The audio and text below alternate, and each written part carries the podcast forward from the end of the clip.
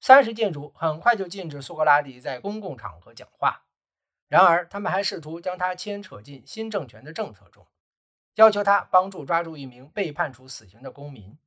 据柏拉图说，苏格拉底拒绝了。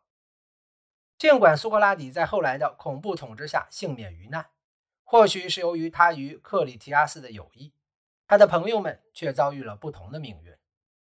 查美德斯后来加入了三十建筑。而数年前曾去请教过德尔菲神谕的凯勒峰，则由于对民主的同情而被迫流亡。公元前404年末，雅典内战爆发。公元前403年春，克里提阿斯死于混战之中。六个月后，雅典恢复民主制度，并颁布政治特赦令，为苏格拉底人生的最后一幕搭好了舞台。公元前399年，诗人曼雷托士在另外两名公民。莱孔和阿尼图斯，阿尔克比亚德曾因痴迷哲学而抛弃后者的支持下，贴出一纸控诉。他指控苏格拉底有罪，因为他不信人所共敬的诸神，而自己引进别的新神，还因为他腐蚀青年。我们要求判他死刑。尽管有特赦令，同情斯巴达的人们内心深处仍然对苏格拉底心怀疑虑。人人都知道，苏格拉底与阿尔科比亚德和克里提阿斯一直有来往。任何人想到戏剧《云》受他启发创作的角色时，都会认定他是一名异教徒。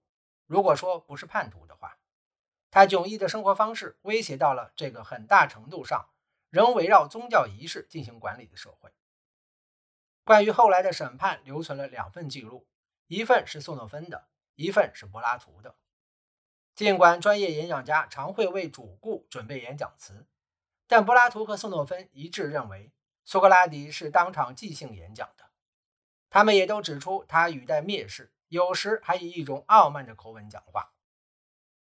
曾被指控为不虔诚时，这类控诉在当时的雅典经常被用来针对政敌。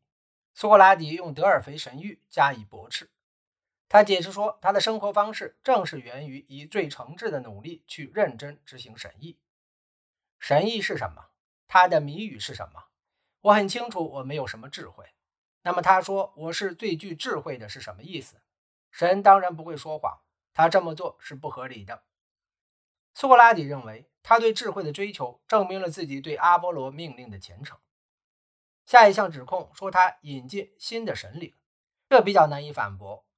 苏格拉底不得不承认，他与一种独一无二的守护神，他称之为他的精灵，有所交流。这在我还是一个孩子时就开始了。它是一种声音，开口说话时总是让我不去做我正打算去做的事，但他从未鼓励我做过任何事。大多数希腊人认为，每个人身边都有一位独特的精灵在出没。这一无形且常常保持静默的形象，代表着个人的独特命运。比如，愉快是指一个人拥有一个好的精灵。通过将内在的声音说成是一个精灵，苏格拉底试图避免对他崇拜心神的指控。回答腐蚀青年的指控时，人们不由得会想起阿尔克比亚德和克里提亚斯。苏格拉底不再温文尔雅，而将矛头对准主要的控告者——诗人曼雷托斯。瑟诺芬记下了一连串的嘲讽。你还认识谁比我更不受制于身体的欲望吗？你还认识更自由的人吗？你果真认为有人比我更正直吗？自从我开始理解语言，我从未停止过研究和学习能力所能及的一切好东西。说我是智慧，难道没有道理吗？这相当于提出了反控。通过遵守德尔菲神谕，过一种哲学生活，苏格拉底才成为完美道德的典范。这些指控。他不正义的人本身才是不正义的，受审的应该是他们。苏格拉底的哲学迥异于曼雷托斯和阿尼图斯，或者任一名陪审员，或者他从前那些名声不好的朋友，包括阿尔克比亚德和克里提阿斯所过的传统生活。在雅典民主政治下，审判时陪审团由大量公民组成。苏格拉底案件中总共有大概五百零一人。基数以免投票均等。原告和被告依次发言。演讲结束后，陪审团以十子投票公布判决。最后，陪审团以微弱的票额差判苏格拉底有罪。据雅典习俗，被判有罪的被告应提出一种自认为公正的刑罚。据柏拉图所说，苏格拉底的傲慢现在达到了顶点，他拒绝任何惩罚，还提出雅典应当用公共财产为他提供住所和饮食。他希望自己被尊为最好的人。